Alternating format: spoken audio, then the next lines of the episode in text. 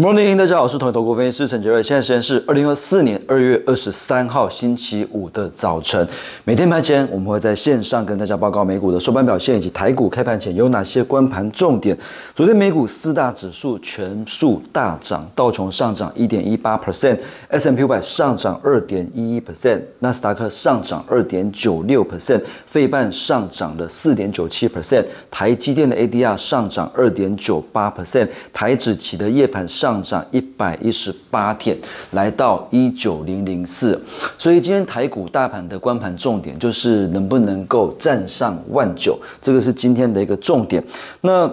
当然最主要台呃美股昨天表现那么亮眼，最最主要还是因为这个 NVIDIA 的财报比市场预期好蛮多的，所以昨天呃在 NVIDIA 大涨十六 percent 创历史新高的带动之下，AMD 也涨了十 percent，呃这个美超为、ARM 什么之类的一些。呃，这个 AI 相关的股票都是大涨，所以带动昨天美股全面的一个喷出。那道琼是再创了新高，费半也创了新高，那纳斯达克是接近新高的一个位置。那这边来讲，就是整个线型来讲都是非常的强势。那不过呃。以美股来看的话，当然创高是好事，只不过说每次创高的时候就要留意一下这种短线的一个均线的一个乖离又拉大的情况之下，会不会有这个短线的一个获利了结的一个卖压出来？那不过以目前来看的话，美股都还是维持一个多头的格局是没有改变的，只是说短线涨多要留意，可能会有一些呃逢高获利了结的一些卖压出来。那因为呃美国昨天公布的一个经济数据哦，其实都还是蛮强的。当然现在你去讲美元美元。指数强，美债指利率强，美国经济数据强，好像没有什么人在意，因为所有的一些风险都被 NVIDIA 的一个大涨给盖掉。但是风险它还是在啊，只是说现在市场因为比较兴奋，所以呃无视这些风险。但是我们还是必须要不断的提点大家。昨天美国公布的上周处理失业金人数二十点一万人是。比预期的二十一点七万人来的低。那美国的二月 market 制造业 PMI 是五十一点五，比预期的五十点五高。所以美国的经济比预期来的强，美国的就业也比预期来的强。那当然就更没有条件要去这么快的一个降息。所以呃，联总会传声筒的这个尼克他就表示说。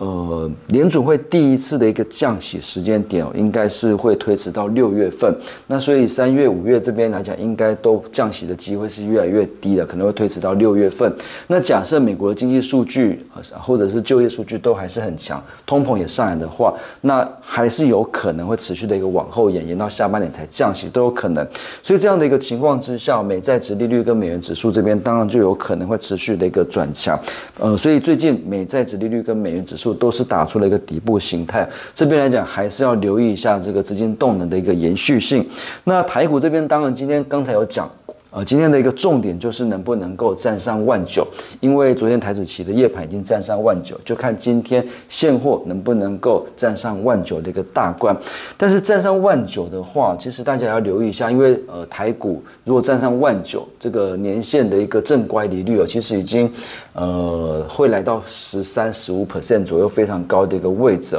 那其实过去来讲，大概呃这一两年比较高的一个水准，大概都是就是大大概就是十几 percent 这边。所以年限的一个正管理有点过大的情况之下，还是要留意一下，就是如果有一些不如预期、风吹草动的时候，可能拉回的一个幅度，可能速度可能就会比较快一点，这个是必须留意的一个风险。那不过现行没有转弱之前，当然就是持续的一个偏多操作。那不过昨天台股这边比较特别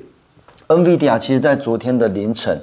呃，就已经公布，台股开盘前就已经公布，但是台湾昨天的 AI 股都是开高走低，很明显法人这边好像是不跟的，那所以昨天从投信外资同步买超的股票，以投信买的比较多来做排序，呃，同买的股票包括长荣、惠阳 KY、全新，然后世纪钢，还有台泥，那所以很很很明显的，就是说几乎没有一档 AI 股啊，就是。呃，这边来讲，台股的一个投资好像对 AI 股有点意兴难散，那就看呃昨天的一个 NVIDIA 的一个大涨能不能够带起呃台股的 AI 股的一个走势。如果台股的 AI 股还是上不来的话，其实指数涨到这边还是必须要居高思维。那最近可能假设筹码都比较在中小型股或者是船产的话，那可能这边来讲还是相对风险比较低的一个方向。那另外在上柜的部分，投信外资同步买超的股票，像是这个红树、群联，然后新普、正耀、千富精密、宏基资讯、正基跟安琪。那所以。